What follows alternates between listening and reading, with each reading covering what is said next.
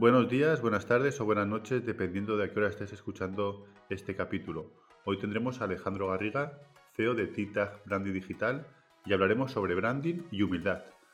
¿Qué tal, Alejandro? ¿Cómo estás? Muchas gracias por invitarme a tu podcast. Es un, todo un honor para mí. Oye, ¿por qué eh, escogiste? Porque al final el título de este capítulo lo has escogido tú. Fue trabajando en un proyecto uh, esta semana que, como ya me habías comentado que íbamos a hacer la entrevista, me vino la, inspiración de, bueno, en este proyecto concreto mm, es un proyecto que no tiene nada que ver con mi forma de pensar, eh, difiere muchísimo de, mis creencias y, y, forma de pensar.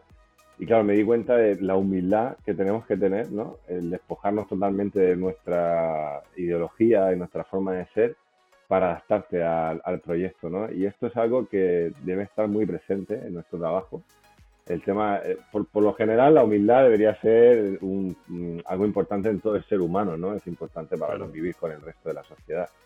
Pero en este caso, eh, a la hora de crear una marca, mm, los especialistas en branding y los diseñadores, sin darse cuenta algunos y otros a propósito, anteponen su forma de pensar e intentan forzar a ese cliente. A mí me ha pasado muchas veces y me da cuenta, ¿no? de querer forzar una, una creencia mía pensando que yo sé mucho más que el cliente sobre su marca y, yo tengo la preparación, que eso es correcto, pero no escuchando de verdad, ¿no? Eh, con esa humildad de decir, oye, pues a lo mejor tiene razón en esto, yo solo tengo que intentar transmitir esto, que para eso estoy preparado. Y se nos olvida, nos peleamos con ellos, tenemos muchas eh, luchas con el cliente, sobre todo en tema de no me gusta este color, esta tipografía. eh, y, esto viene por, lo que estamos hablando, ¿no? Por esta falta de humildad, de, saber despojarse 100% de, de tus creencias e intentar escuchar con, el corazón abierto, ¿no?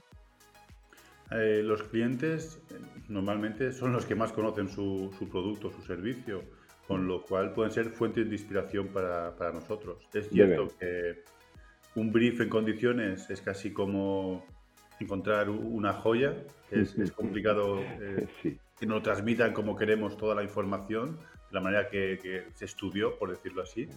Pero bueno, se puede hacer un buen equipo con ellos para que te nutran de todo su conocimiento, nosotros despojarnos de nuestro ego, aprender y luego, como has comentado, tenemos los conocimientos para poder eh, hacer un relato más acorde a, a todo ello.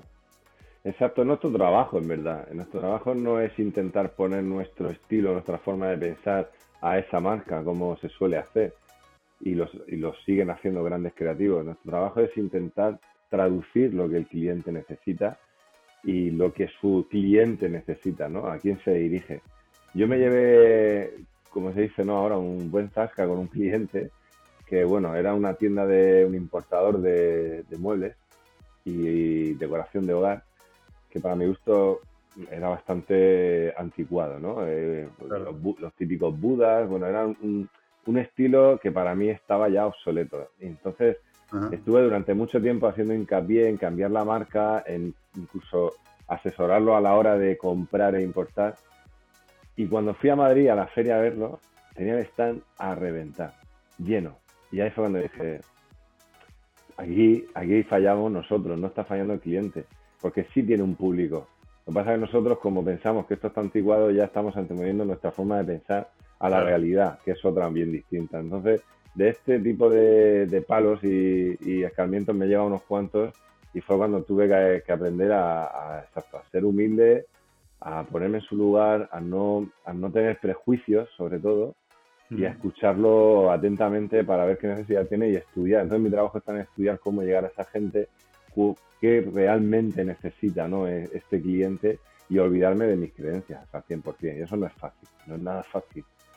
No, además, eh, siguiendo con, el ego como eje de, este capítulo, eh, es cierto que hay estudios que tienen, estudios o agencias que tienen muy marcado el diseño o un estilo, una manera, digamos, de visual de, transmitir en sus campañas y por tanto, a veces parece como que la marca tiene que adaptarse a, ese estilo y no ellos al estilo que la marca necesita. Pasa muy a menudo, pasa muy a menudo. Y efectivamente, hombre, estas empresas que suelen ser empresas ya con cierto reconocimiento, porque se han llevado esos reconocimientos, varios premios, el cliente ya busca ese estilo, pues puede ser que ya el cliente se sienta identificado o, piense que, ese estilo va con su marca. Mm, aquí donde, donde puede haber un gran error también es en el cliente que va a buscar esa agencia porque sabe que es puntera, pero a lo mejor no tiene nada que ver con su sector o ese tipo de diseño no va a encajar. Entonces ahí ya estamos forzando dos piezas del Lego que no, que no encajan. Y eso es un problema, ¿no? Y aquí es donde estas agencias sí que deberían de tener esa humildad de decir, oye, mm, aquí vamos a ir por otro lado, porque esto no va con tu, con tu público, no va con tu tipo de servicio y no por narices eh, seguir poniendo su marca, ¿no? su estilo, su forma de crear. Nosotros entonces, eh, ¿crees que debemos frenar nuestro ego? ¿Es fácil frenar el ego de, un publicitario, de una agencia que tenga un cierto reconocimiento, de un estilo que tenga marca? Eh, ¿Cómo frenamos el ego, Alejandro? Uf, esta pregunta ya se va a otros términos, ¿no? O sea, estamos hablando de, algo bastante, bastante complejo y difícil para el ser humano. Pues es parte de nosotros, ¿no? Eh, el ego. Yo tengo, tengo una frase de un buen amigo mío, Josep, que, que siempre dice que el, ego debe ser como un perro que, no, que te acompaña y tú llevas atado con una correa, pero controlado. Y tiene que salir en el momento que se necesita salir, pero cuando ya ha hecho su trabajo, entonces lo vuelvo a poner a mi lado. La gente va con el perro por delante, llevan al perro tirando de la correa continuamente, ¿no? Vamos todo el tiempo defendiendo nuestras creencias, nuestra forma de ser, y esto es un error, esto es un error. Y en diseño pasa igual, el ego al final acaba por, comernos, es que yo soy, es que yo he creado, es que yo hice la marca, y al final vamos con eso, con ese cartel por encima y se nos olvida nuestro, nuestro verdadero trabajo, ¿no? Que es amoldarnos al cliente, entender sus necesidades y olvidarnos de que yo soy o yo fui o yo hice. Eso no, me sirve para nada. Y no debería de servir para nada en este caso. Debería, cada marca es un mundo, igual que cada persona somos un mundo. Las marcas son personas al final, detrás.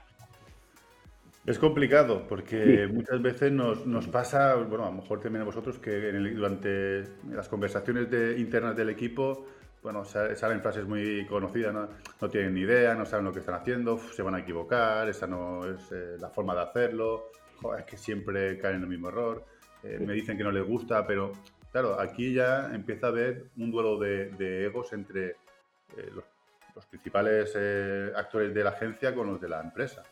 Para eso hay metodologías, hay formas de trabajar que nos van a ayudar, nos van a ayudar a a no caer en este, en este problema. ¿vale? Entonces, este tipo de metodologías, que bueno, eh, ahora hablaremos de, del Brand Sprint, eh, y os contaré cómo funciona y cómo a nosotros en la agencia nos ha ayudado a no caer en, estos errores de donde el ego es uno de los principales causantes de, este problema. ¿no? ¿Qué, es el método Brand Sprint? Me lo has dejado ahí caer para... has metido un buen cebo, pero ¿qué, bueno, pues a ver, eh, en base a esto que justo estabas comentando que yo veía en la oficina cuando estábamos eh, trabajando en equipo con un cliente, eh, lo has definido y lo has expresado de la mejor manera. Efectivamente, son las frases que corren por la oficina y entre nosotros cuando estamos hablando de un cliente, sobre todo antes, ahora ya, ya no, no caemos en este error porque hemos aprendido hmm. a base de, errores, ¿no? de equivocarnos con clientes, de, de, pensar que esta era la mejor manera imponerla por la fuerza y luego darte cuenta que, teníamos que haber escuchado más al, cliente. Al igual que nos vienen clientes de grandes agencias con presupuestos muy grandes y nos vienen muy decepcionados y es por esto, porque están imponiéndole su forma de ser y no se están adaptando a ellos. Así que empecé a investigar, eh, empecé a leer, a buscar qué metodologías había, mirar a los americanos que suelen ser punteros en todo en este sentido. los sajones, los americanos son... Sí, para esto son muy buenos, sí. Y encontré el método Sprint de Jack Knapp, que me fascinó el libro. Me di cuenta que esto era imposible aplicarlo aquí en, España, o sea, coger a un CEO de una empresa y encerrarlo una semana entera en un sitio sin móvil y sin contacto con, con el exterior eh, sí, aquí es imposible, vamos. Una película, ¿eh? Sí, sí, aquí no, ellos no, allí sí lo hacen, pero porque saben el beneficio que tienen, pero la mentalidad aquí del empresario, ellos no quieren saber nada, quieren implicarse lo más mínimo, ¿no? Y bueno, eh, me enteré que venía a España y allí, aquí hacía una formación con Jeff Gossen, que fue el creador del método Lean UX, y me fui a Barcelona a formarme con ellos y tuve la suerte de conocerlos a los dos y, y hablar con ellos. Y después de la formación, pues estuve con Jake Knapp y le dije el problema que tenía y si este método que él tenía Sprint se podía adaptar para el tema de marcas. Y me dijo, sí, yo creé un método con, la, con una de las grandes creativas de Twitter. No me acuerdo, pero, disculpa, no me acuerdo el nombre ahora mismo, pero bueno, eh, nació el método porque esta persona de Twitter, que estaba dentro de la dirección de marketing, creo, eh, se lo propuso a Jape y lo crearon entre ellos dos. Y entonces yo lo readapté, traduje un poco lo que él me pasó, lo readapté y empecé a hacer pruebas aquí y una maravilla. Es más, desde entonces hemos encontrado, o sea, eh, perdón, hemos encontrado, no, hemos alcanzado esa, esa conexión con el cliente, porque ya no consiste en lo que nosotros pensamos. Hay un trabajo que nos va a crear ese santo grial que es un 10 perfecto, porque va, va, a ser en el trabajo de Brand Sprint, va a participar dos o tres personas de la empresa, del cliente, el CEO y siempre dos personas que estén relacionadas con lo que estemos trabajando, si son de marketing, de diseño de productos, de desarrollo, de, lo que sea, de, ventas, suele venir alguien de ventas, porque es el que está en la calle. ¿Durante cuánto tiempo, digamos, tenéis ese, ese focus group? Pues el Brand Sprint, el tiempo real que debe durar son tres horas. Vale. Cuando empezamos a hacerlo, se nos iban más de tres horas, pero procurábamos adaptarnos más con un reloj que iba cronometrando para que no empezáramos a divagar. Pero al principio, claro, estábamos aprendiendo y nos llevaba cuatro, incluso una mañana entera. Ahora ya con ciertos clientes, así como estoy contigo hablando, lo hacemos en, una hora, ya puedo tener bastante, bastante hecho de, este brand sprint. O sea, ya he cogido una, una rutina que, sé qué preguntar, sé cómo hacerlo, sé con, a quién tengo que implicar en este brand sprint y ya sale bastante más rápido y yo que sé, incluso en dos horas o hora y media puedo hacer un, buen briefing. Se puede, decir que, que habéis eh, mejorado el, concepto de briefing, ¿no? Es decir, tenéis un feedback mucho mayor, mucho más enriquecido y, más participativo. Ahí la participación de, esos actores de la empresa, eh, como me comentaste antes de hacer la entrevista, juega un papel eh, clave.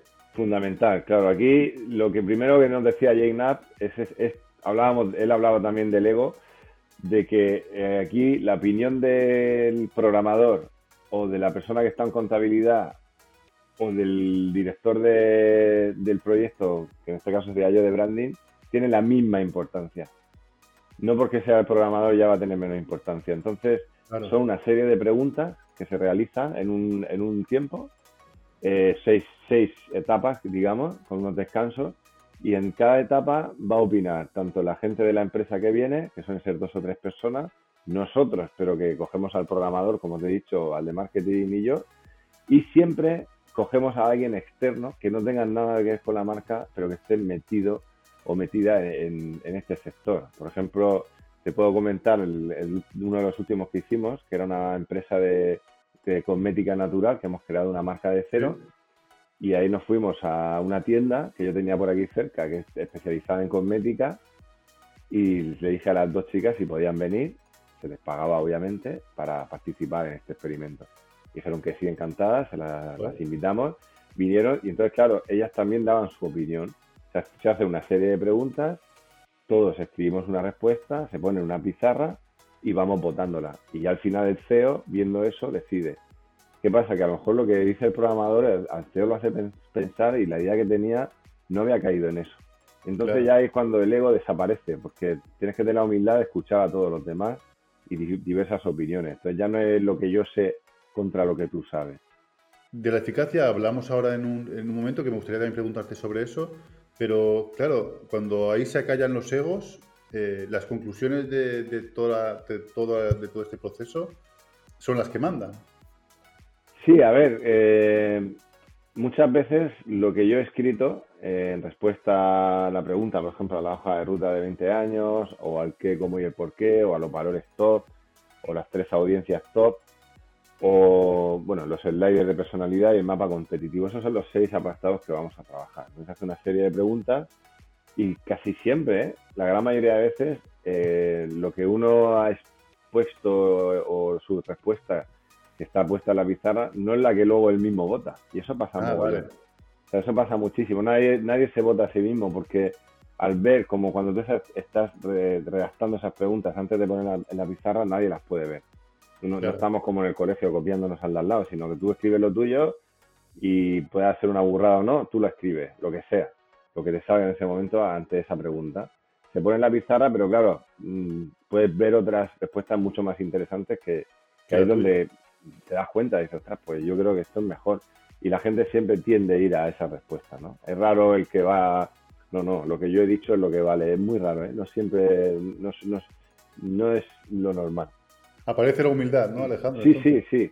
Sí, porque te das cuenta de que al final, eh, cuando tú estás metido en un núcleo y el cliente está metido en ese núcleo, cuando nos sacas de ahí en un proceso totalmente distinto con otras personas, incluso personas externas a ambos eh, grupos, ya la gente es como no, no, no tiene esa prepotencia, va con más humildad, directamente por el, por el entorno en el que estamos creando. También nosotros hacemos que eso sea así, ¿no? Y, yo los preparo y esto no, tengáis miedo en, poner lo que se os ocurra, esto es simplemente experimentar con ideas y ver qué sale.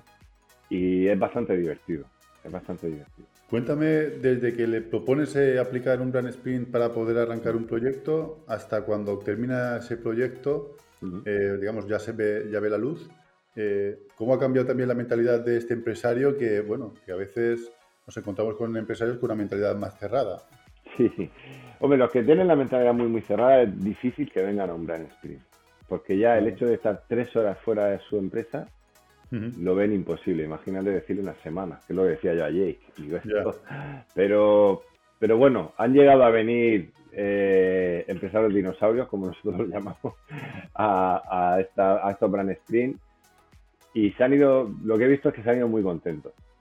Porque el, primer, el primer ejercicio que se hace es muy bonito porque no sirve para nada en verdad, pero se hace para que todos los que estamos ahí nos sintamos parte de ese proyecto, aunque no lo seamos. Y es la hoja de ruta, o sea, se va a preguntar dónde ves este proyecto, servicio, empresa o marca en 5 años, en 10 años, en 15 años y en 20 años. Donde seguramente el dueño que está ahí, si es mayor, ya no, ya no va a estar. Claro. Y los que estamos ahí, que no somos de la empresa, en verdad, nos da igual dónde va a estar la empresa en 20 años. Pero claro, tienes que involucrarte. Entonces, este ejercicio ya se hace para que todos estemos en el mismo barco sin darnos cuenta. Entonces ya quitando, mental... Sí. quitando jerarquías también. Claro. Es como eh, es el momento de despojarnos de las jerarquías, de, todo. De los roles, eh, a partir buscamos un bien común. Aquí ya da igual lo que diga, exacto, da igual lo que diga el CEO. Muchas veces es divertido porque entre el CEO y los trabajadores que vienen hay, hay enfrentamientos, es que tú no lo ves así, pero mira lo que ha dicho ahora este. Y entonces aprovechan los otros para echarle para echarle mierda al jefe. Pero bueno. Hablan de la cena de Navidad. Sí, sí, es como una terapia de grupo, vamos. Pero está muy bien, porque al final es que es esto, es que en una empresa, dentro de una empresa hay personas y dentro de las empresas hay conflictos siempre. Entonces es un trabajo donde todos se van a ver embarcados en, oye, ¿dónde vamos a estar dentro de 5, 10, 15 o 20 años? A veces viene un empleado que no sabe ni dónde va a estar el año que viene y, tiene que opinar. Entonces, cuando ves que se que empiezan a montarse en, el, en la moto, y empiezan a remar ¿no? en la misma dirección, ya las siguientes preguntas vienen solas y suelen funcionar muy bien. Esto nos sirve porque después, cuando ya se desarrolla todo el manual de marca en base a este brand sprint, al BIEF que sacamos de aquí, el ego del, del empresario va a estar ahí. Pero cuando él te dice, es que a mí no me gusta este color, y tú le dices, ¿te acuerdas y sacas el documento que has desarrollado de este brand sprint, cuando dijiste esto, estos valores que tú quieres defender o que definimos en el brand sprint que queríamos defender, sí, sí, sí, pues este color define estos valores porque este color simboliza todo esto. Ah, vale, vale, vale. Entonces, no te miento que desde que hacemos los manuales con, este, esta metodología, no me han echado para atrás ni un solo manual. Y antes todos me los echaban para atrás, todos. Era raro el cliente que de primera dijera, me encanta, era muy raro. ¿Qué eficacia es lo que quiero preguntarte? ¿Qué eficacia tiene entonces? Brutal. Para mí es 100%, porque ya te digo que, el cambio ha podido ser o ya es más pequeña esta letra porque la veo muy grande o al revés, a la más grande, porque cosas mínimas que no nos suponen tener que volver a darle una pensada, volver a estudiar cómo hacerlo. Claro y, son mínimas. Entonces, para mí ha sido eso, el santo grial. lo aconsejo, lo recomiendo en nuestra web, en tictac.net. Eh, Ahí, bueno, si ponéis Brand Spring Murcia, salimos también. ahí está desarrollado en varias partes en el blog, cómo hay que hacerlo, qué preguntas hay que hacer. Ahí lo desarrollé entero, o sea, lo tenéis ahí, pues si queréis aplicarlo, os lo recomiendo porque os va a ayudar mucho y os va a quitar muchos quebraderos de cabeza a la hora de pelearos con los clientes. Alejandro, ¿nos puedes contar algún caso de éxito? Sí, bueno, pues tenemos, por ejemplo, el caso de, una óptica que, hicimos en Lorca, que era una óptica pues eh, típica, ¿no? Que con los colores eh, azul y blanco, porque eh, usaban estos colores por el tema clínico, pero que, a grandes rasgos tú entrabas en, el sitio, ¿no? En la tienda, la óptica, y, era una más. No veías un manual de marca funcional, un estilo propio, y bueno, ellas querían darle un giro y estuvimos eh, haciendo el trabajo con un interiorista, Raúl Lorente, muy bueno, por cierto, que supo representar ese manual de marca que hicimos.